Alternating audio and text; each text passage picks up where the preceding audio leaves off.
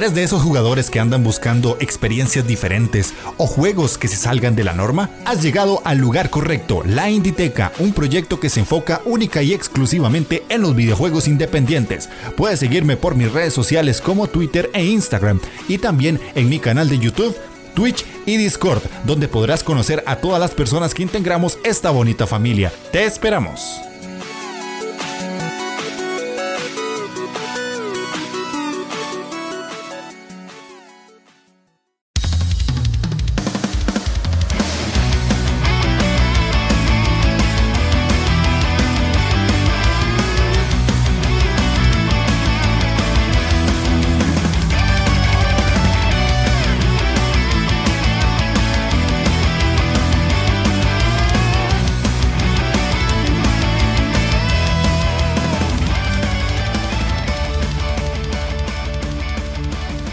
Bienvenidos a la Inditeca, el podcast dedicado exclusivamente a los videojuegos independientes, donde un tico y un vasco le van a contar a todos ustedes su pasión por los juegos independientes.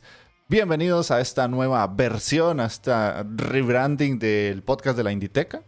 Hacía mucho que quería hacer esto y quería como darle una nueva cara, una nueva visión al podcast, por eso hacía tanto tiempo no había sacado episodio y para los que nos están viendo en el video de YouTube, notarán que no estoy solo. Y otra vez me acompaña mi compadre Gamelur porque a partir de este programa ya estará de forma oficial conmigo en todos los podcasts porque era inevitable, era como unir las gemas del infinito. Así que, Gamelur, bienvenido y gracias por sumarte a esta idea de formar parte ya de la Inditeca para siempre. Pero para siempre, para siempre. Para siempre, del todo. del todo. Ah, perfecto, ya puedo relajarme, ya puedo hacer lo que me dé la gana. Perfecto. pues lo primero, eh, Jeff, muchísimas gracias por hacerme oficial en el canal de la Inditeca y es un placer. Ok, ok, perfectísimo. Sí, la idea de esto, para los que nos están viendo barra escuchando, es que ahora nosotros dos vamos a hacer el podcast juntos. La idea es traerles temas interesantes o traerles Temas como el de hoy, que vamos a hablar de la historia de Devolver Digital y todo lo que tiene a su alrededor. Es una empresa que muchas personas conocen, que muchas personas le tienen cariño. Y vamos a tocar temas de opinión en muchas ocasiones. Vamos a tener temas no necesariamente ligados a los indies al 100%. En algunas ocasiones podríamos traer algún tema en el que nosotros podamos desenvolvernos con algún tipo de investigación o algún tipo de debate entre Gamelur y yo. En algunas ocasiones fuera de grabación de podcast y streams hemos tenido nuestros encontronazos de opinión y, y, algo así es lo que queremos traer y además que la interacción entre él y yo pues es bastante interesante. Creo que podrán salir momentazos, risas y estupideces de los dos, eso lo aseguro. Y esa es la idea. Entonces, los invitamos a que participen. Siempre en la caja de comentarios del video pueden hacerlo. O si no, eh, pueden sumarse al Discord de la Inditeca y ahí pueden eh, opinar de todo. Pueden dejar sus comentarios. Pueden ir aportando ideas también. Hay un canal específico que se llama Comentarios Podcast. Ahí pueden dejar todo lo que se les ocurra, ¿verdad? Para que nosotros les traigamos ahora en cada episodio que será cada 15 días que vayamos subiendo un episodio específico si por alguna razón o algo extraño, pues no podemos hacerlo cada 15, pues por lo menos trataremos de que sea una vez al mes. Pero mi meta personal, y espero que la de Gamelur también, es que salga un programa cada 15 días, específicamente los lunes de cada semana. O sea, cuando termina, empieza la semana lunes, ya tendrán su podcast, 15 días después lunes tendrán su podcast y así, para ir haciendo como esa... Eh, no sé, seguidilla, para que tengan un, un, día específico de que ustedes saben que la Inditeca va a tener su podcast. Así que Vamos a dar inicio porque nos traemos un tema que a mí me gusta mucho. Yo lo tenía preparado hace mucho tiempo, pero no se había podido dar por diferentes situaciones. Así que vamos a hablar de Devolver Digital. Y vamos a contarles toda esa historia que trae esa compañía desde sus inicios, cómo surgió, quién la formó y cómo llegó al punto en el que estamos hoy. Así que se viene retaíla, porque la verdad es que es una empresa interesante que fue fundada por dos personas hace ya mucho tiempo y una de ellas se llama Mike Wilson, quien en su momento trabajó como CEO de Iron Storm, creadores de la saga Deus Ex. No sé si muchos de ustedes sabían eso. Posteriormente, con, otros, con otras personas, Devolver creó Gathering of the Developers, un sello en el cual lanzaron juegos como Mafia, Max Payne, Serious Sam o Trópico. Y esta empresa se vendería posteriormente a Take Two.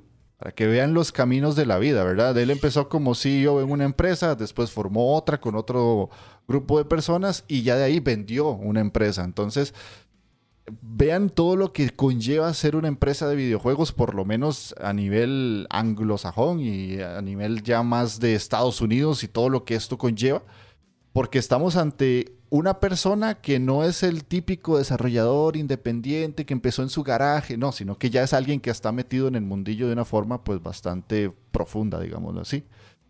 Tiempo después, en 2008, junto a su socio Harry Miller, deciden crear Devolver Digital, recuperando en ese entonces la saga de Sirius Sam. Esta compañía se crea bajo un objetivo muy claro que más adelante vamos a hablar si se mantiene o no. Y es que la idea era de tratar de mantener juegos con un equipo pequeño de trabajadores. ¿Qué quiere decir esto? Que la empresa no fuera demasiado grande, no se hiciera una megacorporación, sino que tuvieran un grupo reducido que pudieran controlar muchas de las cosas que sucedían en la empresa.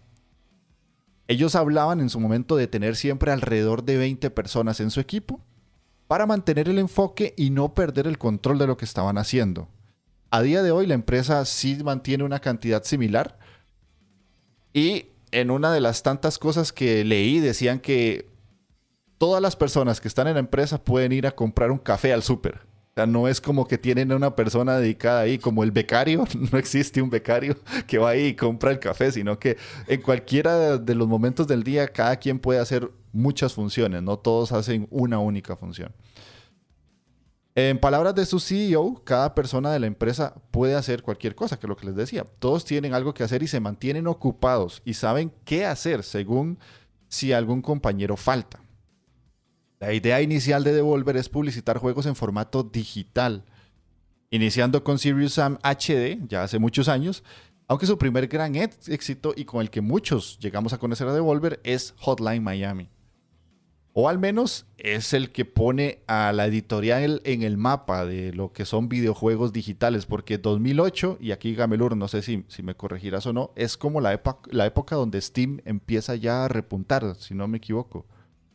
A ver, eh, cuando, cuando los juegos indie empiezan a repuntar y empieza a salir aquella pequeña hornada, son con juegos como el Bride, el Fed, eh, puede ser también el, el Meat Boy, puede ser mm, juegos de ese estilo.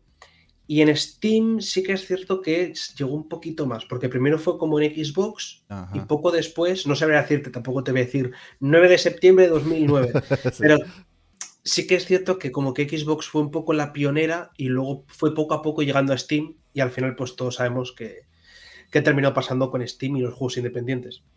Sí, sí, sí, exactamente. Pero sí, creo que por ahí andan las fechas, de hecho. Ok. Em, nos queda una pequeña segunda sección que no sé si vos querés ahí como leerla para que nos des un enfoque de, lo que siguió haciendo la compañía después de Hotline Miami.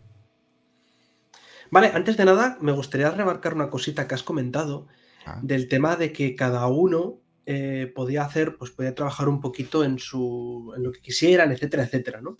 Eso me recuerda también mucho a lo que tú has estado hablando, y es el tema Steam.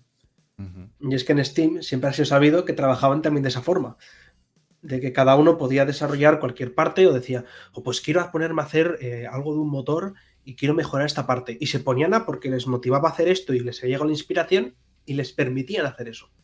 Entonces, esa libertad siempre viene muy, muy bien. Y bueno, es que se ha visto. Devolver Steam, dos empresas que están muy alto y son muy queridas por la gente, además. Pues retomando un poquito el, tema de Devolver Digital, la cosa es que eh, la empresa se marcaba por un, par de pautas, ¿no? Una de ellas era que no iban. Su intención es que las compañías, los juegos, las desarrolladoras, no tuviesen que negociar con los retails, no tienen que preocuparse por el tema de pagar publicidad. Eh, era Devolver el que se encargaba de todo ese aspecto. Y eso es lo que comentaba el propio Graham Stratters, uno de los fundadores de la compañía. Eh, en, el, en todo el apartado, en todos los juegos que tiene Devolver Digital, es que podemos encontrar una variedad ingente de videojuegos. No se marcan por solamente juegos de acción o juegos en 2D. No, es que tienes de todo, ¿vale? Tienes juegos violentos, por ejemplo, el Hotline Miami que hemos comentado, o el Broforce. Tienes juegos eh, de puzzles con toques eh, filosóficos como el Talos Principle, o incluso, eh, bueno, juegos raros como el Hatoful Boyfriend, que va de, bueno, un, dating, un dating simulator con palomas. que no hay más que añadir. y es que estas dos, mm, estas dos frases, estas dos ideas, son el núcleo, son el eje central de esta compañía. Ellos buscan que las empresas que, que sacan los juegos no dependan de ellos mismos. Quieren, mm, Devolver quiere ayudarles, quiere echarles un cable para poder avanzar y poder sacar el juego. Les quitan todas las molestias del tema de gestión de marketing, del publishing. Y de esta forma lo que consiguen es que se puedan centrar al 100% en su desarrollo del videojuego. Entonces, claro, con eso mejoras tanto la calidad del producto como también optimizas los tiempos para desarrollarlo. Y sí, eso que mencionas es súper interesante porque para ellos lo que más importa es, como estábamos mencionando hace un ratito, tener una cartera variada, que es ahí donde tal vez mucha gente siente como esa identificación con Devolver porque hay, hay juegos para todos los gustos. O sea, hay para gente muy extraña como para el jugador más tradicional, ¿verdad? Es lo que hace que la empresa no se sienta monótona como una editora tradicional, como estamos acostumbrados de que tal vez le ponemos una etiqueta a cierta editora porque sabemos que siempre saca como los mismos juegos. Y eso lo hace interesante y eso ha hecho que Devolver con el paso del tiempo sea tan querida. De hecho, yo mismo, eh, cuando empecé a conocer la compañía, pues yo no le tenía como un cariño per se, o sea, como que, ah, sí, es de Devolver, y, sabía uno que eran juegos decentes, pero conforme han avanzado los años, ahí es donde uno ya ve el sello de Devolver y dice, ah, este juego es de calidad, aunque a veces, y más adelante lo voy a hablar, sí me he topado con uno que otro que no me ha gustado, porque... De hecho, vamos a pasar como a una segunda parte de, de, lo que viene siendo Devolver porque les vamos a mencionar una lista de juegos que tienen. Pero e, es, una lista muy, muy larga. y lo, más interesante de todo esto es que yo anoté unos cuantos y antes de empezar el podcast, Gamelur me llega y me dice, no, es que son 168.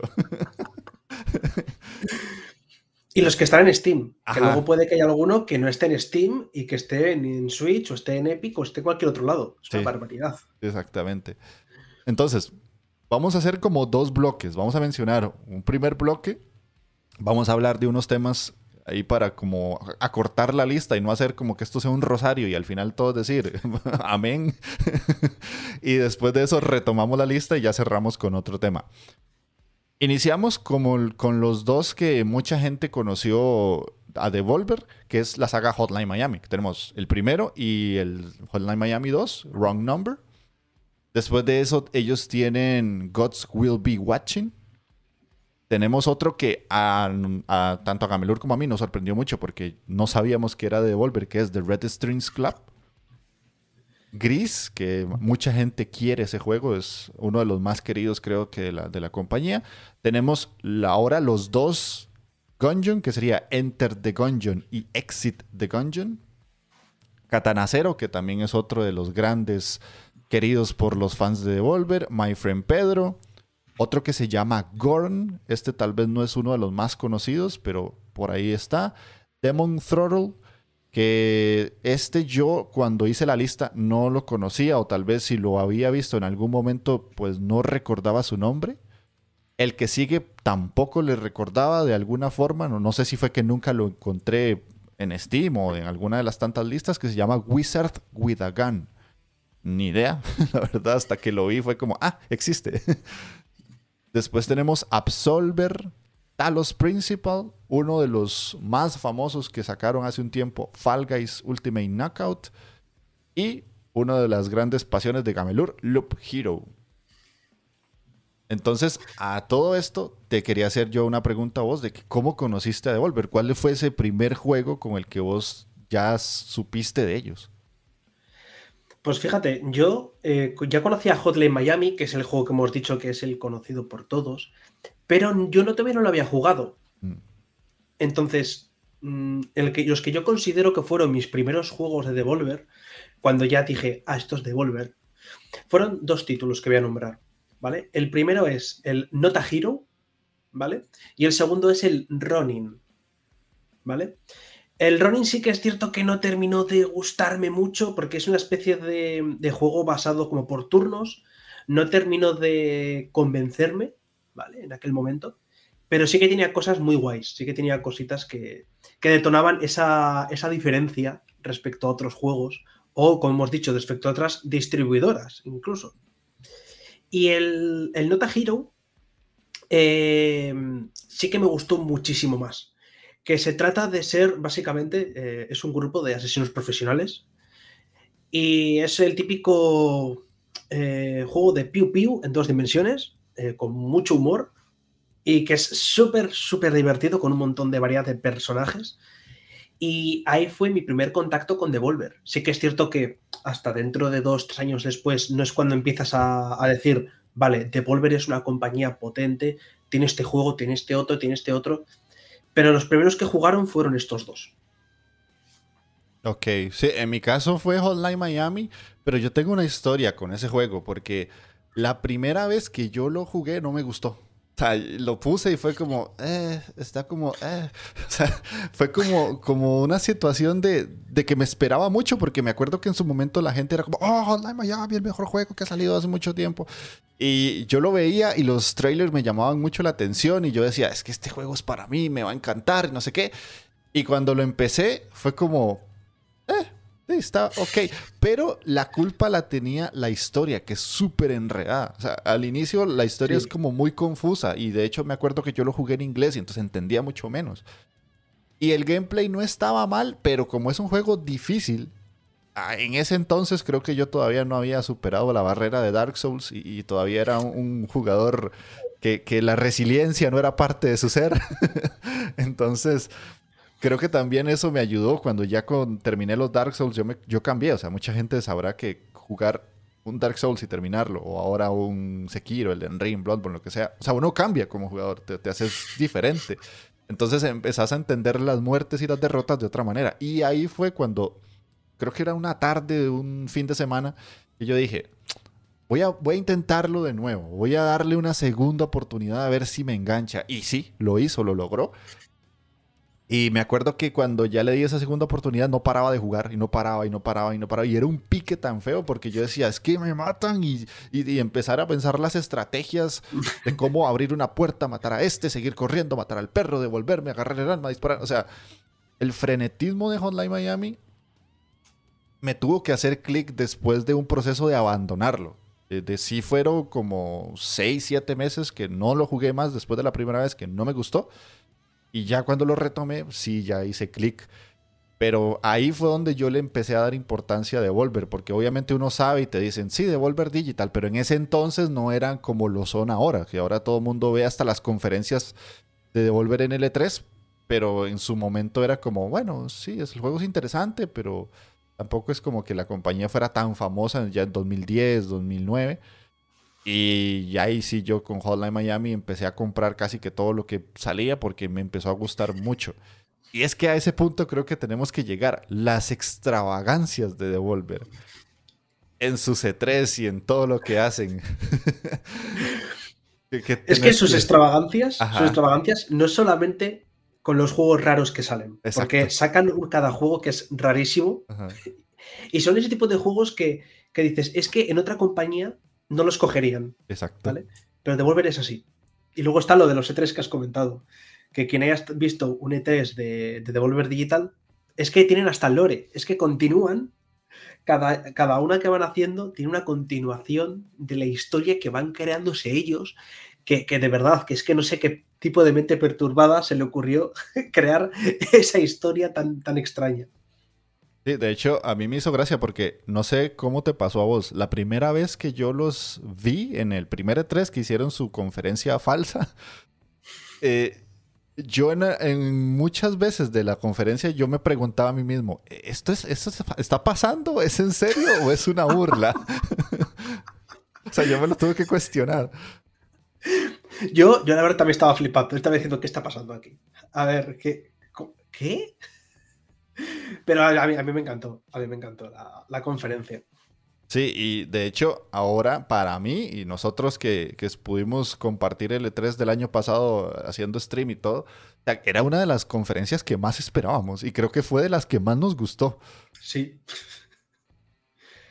Sí, porque es que no solamente te muestran juegos o te muestran gameplay. No, hacen que el resto sea divertido, te entretenga y quieras saber más, que es que está lo, es lo guay, que te mantenga todo el rato pendiente de, de, qué locura van a sacar ahora. Ajá, exactamente. Y algo que me gusta mucho que hacen ellos es la crítica tan directa a la industria grande, AAA. Bueno, a veces han criticado también los indies, pero eso es algo que yo siento que se necesitaba y a pesar de que obviamente muchas personas entendemos que es una burla, no necesariamente hay cambios después de, o sea, no porque Devolver se haya burlado de los micropagos o como en el en el E3 del año pasado que se burlaran de las suscripciones tipo Game Pass y todo esto, no, pasó nada, simplemente todo siguió igual, pero creo que son críticas necesarias porque es de una editora que ya es grande hacia otras editoras más grandes y, puntualizan como todas esas cosas negativas que muchos jugadores criticamos, pero otros tantos, a pesar de criticar, siguen pagando.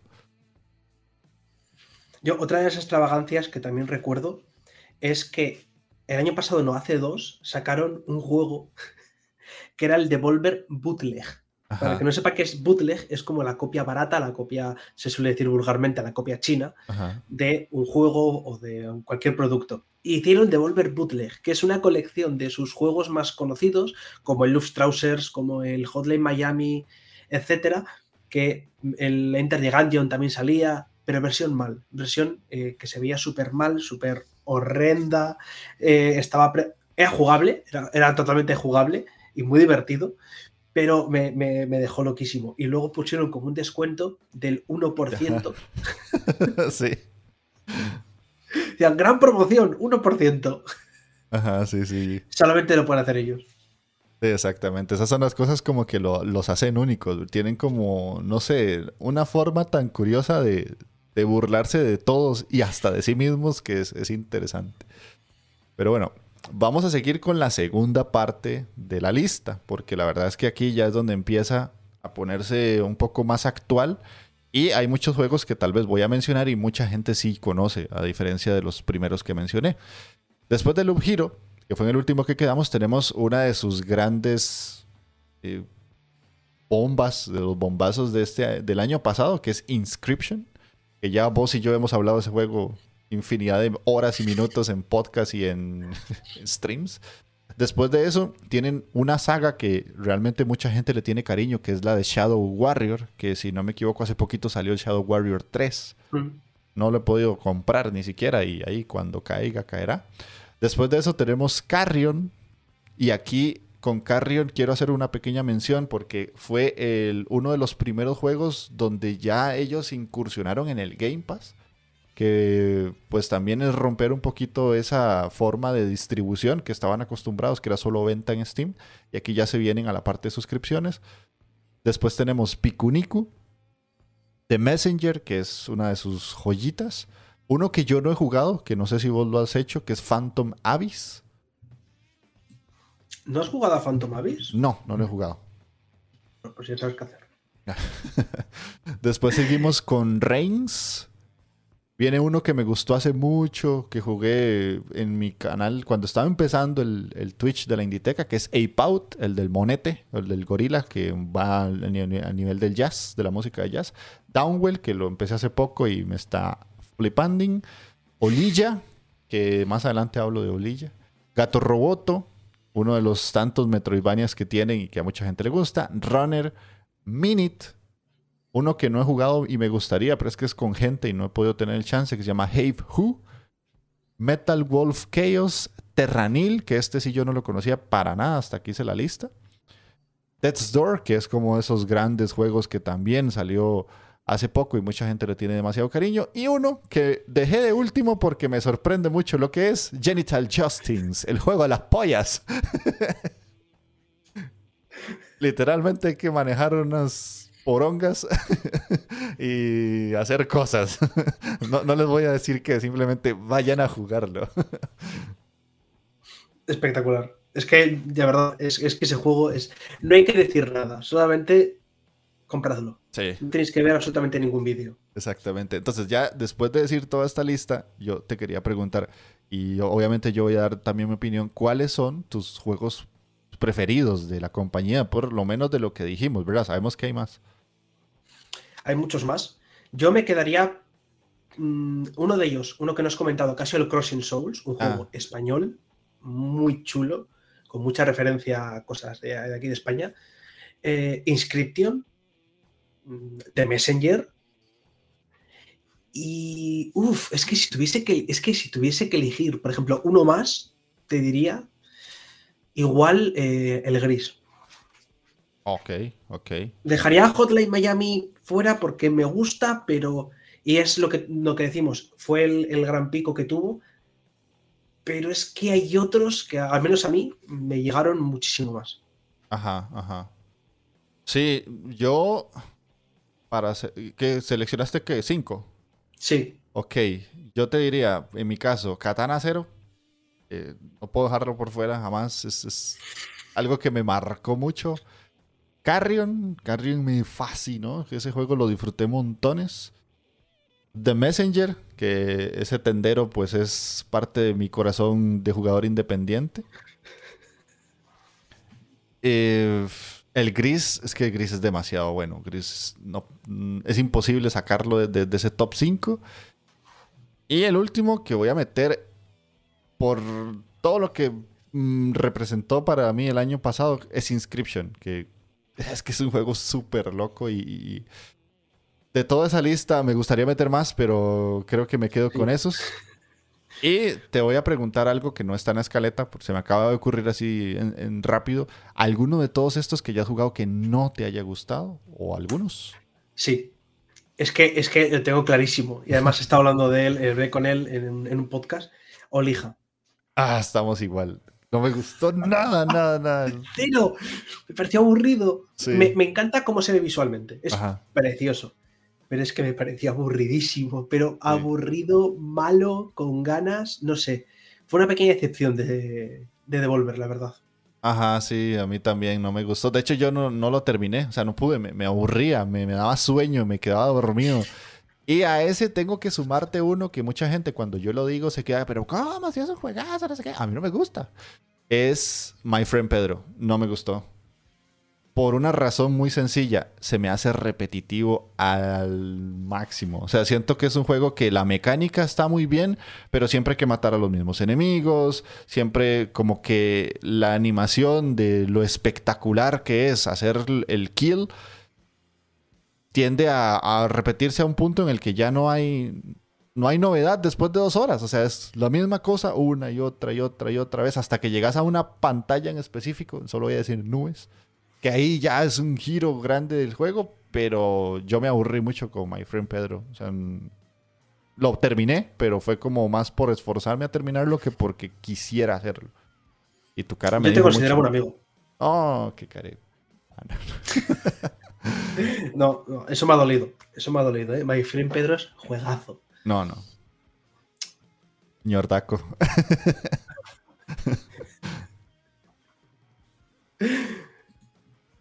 Pero bueno, ahí cualquier cosa, la gente que nos está escuchando pueden ponernos en comentarios o en el Discord cuáles de los juegos que mencionamos o de los que no, porque el Crossing Souls no lo, no lo mencioné. A ustedes les hace ilusión de la empresa y pues obviamente cuáles no. Y hay una lista de 2022 de juegos que no han salido que quisimos poner acá porque obviamente se viene algo interesante de Volver para el 2022. Tenemos cuatro. Uno de ellos, que es uno de los que más le tengo ganas yo, se llama Trek to Yomi, que es el del el running. Es que se ve tremendo. Ojalá que, realmente salga y no lo retrasen. Uno que este básicamente dice Gamelur por todo lado porque es un roguito. Cult of Lamp.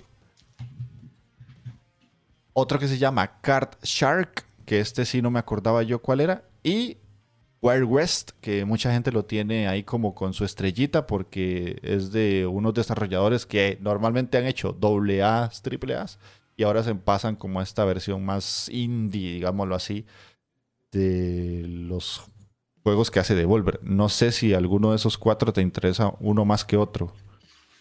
Yo hay uno que me interesa mucho y hay otro que... Y me vas a perdonar, porque el Trek to Yomi se ve muy bien, pero noto que le falta algo. El gameplay, mm. Mm, la parte que yo he visto, me da la sensación de que me falta algo. Yo creo que es porque después del Shifu, de cómo se notan cada golpe que das, cómo se nota cada, em, cada combate, la dureza, eh, la contundencia de los golpes, después de eso, como que aquí se nota que ya no, no sé, como que los golpes no son lo mismo, no parece que estás cortando mantequilla. No me da esa sensación del combate. Es una mezcla entre Ghost of Tsushima y Shifu. No sé si, no sé, es esa parte que, que igual luego lo juego y me flipa. Pero de primeras, es la sensación que me está dando. Ya, es que yo no he jugado Shifu, entonces, pues no, no tengo como ese baremo para decirte, ah, sí, sí. Y creo que Shifu no lo voy a jugar pronto, entonces. Claro, entonces. Ahí hace. ¿Y el otro? El otro que sí, que le tengo muchas ganas, es el Card Shark. Que este lo vi en, en el L3, que va sobre hacer trampas en los juegos de cartas buscar las maneras para hacer eh, trampas en juegos de cartas. Es, tiene una pinta muy chula, tiene una pinta mm, visual también es espectacular. Y por lo que se ve, por rollo, pues que estás moviendo cartas, estás repartiendo y las tienes que repartir justo donde hay una lata para que se vea la carta que le estás dando, cosas de ese estilo. Ya me acordé, sí. No, no le tengo tantas ganas, la verdad. Es que vos sos el típico tramposo y que hace cosas así chungas en los juegos. ya te estás picando porque gano siempre. Es que no, es que no puede ser, no puede ser. El señor facilito, que todo, le, todo es facilito para él. Pero no, ese no le tengo tantas ganas. Ni el Wild West, te soy sincero. De hecho, a mí me pasa con el Wild West lo que a vos con el Trek to Yomi, que yo lo veo y es como... Ah, como que el gameplay no me termina de encantar. La temática sí, pero el gameplay me da como pereza. Sí, y encima, eh, a ver, viene de los creadores de Dishonored, que a mí mm. Dishonored me encantó por todos los aspectos. Y es como que, vale, son de ellos y me llama la atención. Encima viene de la mano con Devolver, pero lo que tú dices, la parte de gameplay tampoco me. Eh, no me llama del todo. Ajá, sí, veremos porque se supone que sale dentro de poquito. Si están escuchando este podcast recién salido, creo que el Wild West saldrá de aquí a dos, tres semanas, si no me equivoco.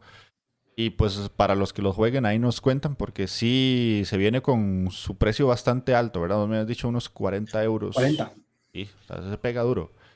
Entonces hay que ver, hay que seleccionar ahí por cuestiones de economía. Siempre lo diré, la gasolina está muy cara. Pero bueno, entonces hay una pregunta que vos pusiste acá y nosotros hablamos hace mucho tiempo, ya en nuestras llamadas de, conversaciones de videojuegos.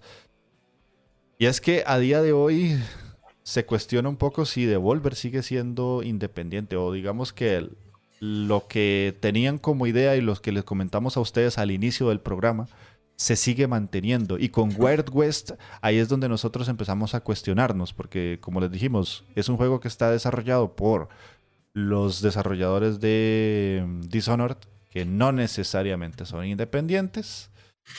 Y ahí es donde te lanzo la pregunta que vos mismo pusiste, porque tenés ahí cierto conocimiento y cierta historia que contar, ¿cierto?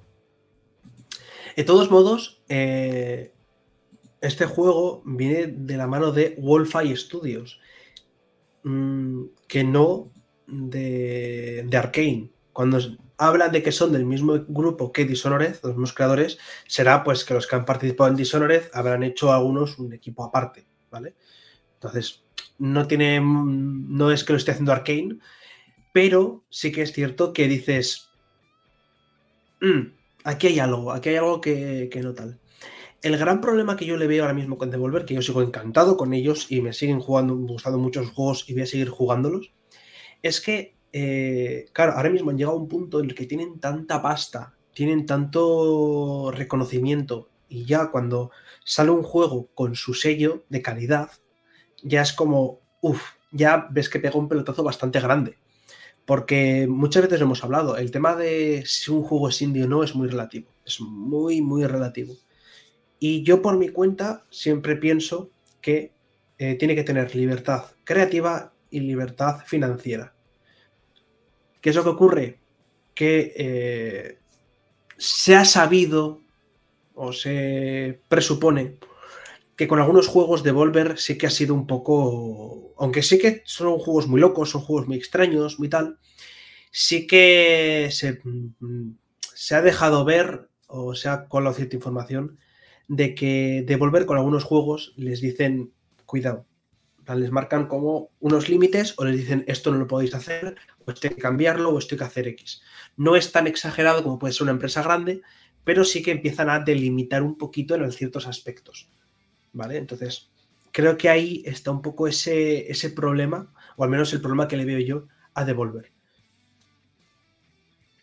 Sí, es que me imagino yo, ¿verdad? Obviamente no estamos dentro de las oficinas de ellos para darnos cuenta de todo esto, pero creo que ya con la cantidad de años que tienen de expertise a la hora de publicar, supone uno que cuando un, videojuego se está desarrollando, una empresa indie más pequeñita que ellos, obviamente, están desarrollando el juego, ellos pueden llegar a decirle, mira, mejor hace A y no hagas B porque si haces B te puede ir mal o nos puede ir mal. Y ahí ya hay un conflicto de intereses, ¿verdad? Entonces, ese es el cuestionamiento que nos hacemos nosotros de si realmente los juegos de Devolver siguen siendo indies o no, porque también, como dijiste, ya a día de hoy tienen tanto dinero que el marketing que hacen ellos es demasiado grande.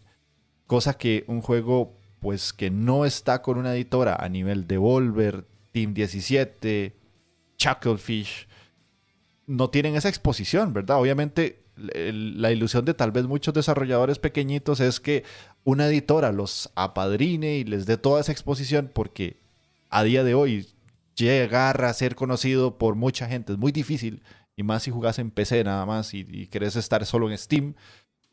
Pero con Devolver pasa algo muy particular. De hecho, a mí no se me olvida el, el trailer de Inscription. O sea, todos conocimos Inscription en un gran momento del año. O sea, fue como ese juego que hizo algo diferente, pero fue por la forma en la que se presentó.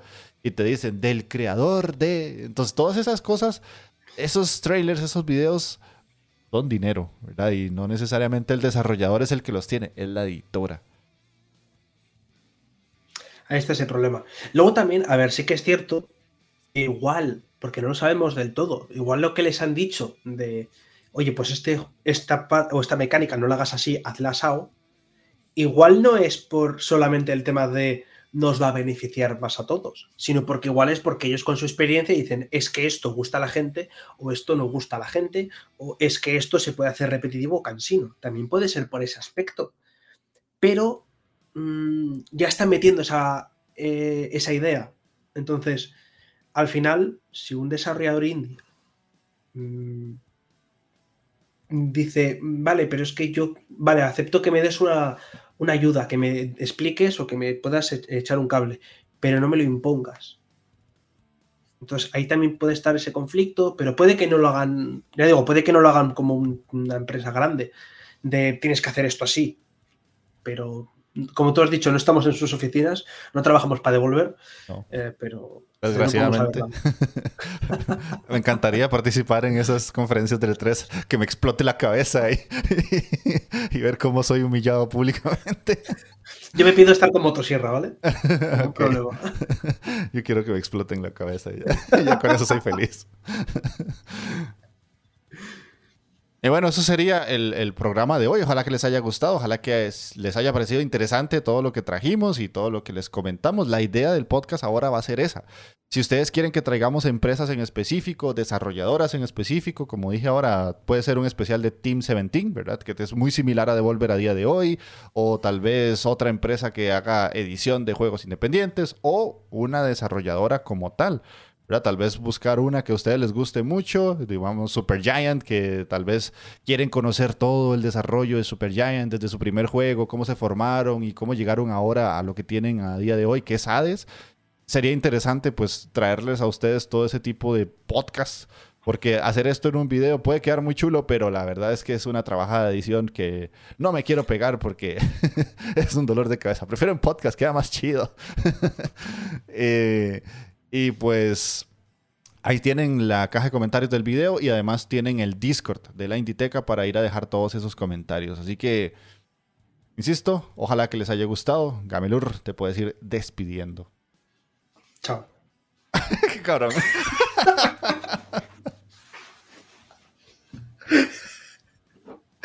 Pues muchas gracias, Jeff, por, eh, por eh, arrancar de nuevo los podcasts y contar conmigo y espero que esto sea muy largo, que nos lleve mucho tiempo y que podamos hablar de muchas cosas eh, interesantes como Devolver, eh, Team 17, hablar de juegos indies españoles, hablar de otros temas que sean muy interesantes, que ya tenemos cositas preparadas para el futuro y espero que os gusten. Sí, sí, sí, hay, hay una lista de temas que ya tenemos ahí en, en la reserva que se vienen potentones. Y sí, ojalá que nos dé para muchos años de podcast. Así que para todos los que nos escucharon y llegaron al final, Muchísimas gracias y ya saben, sean uno con el indie.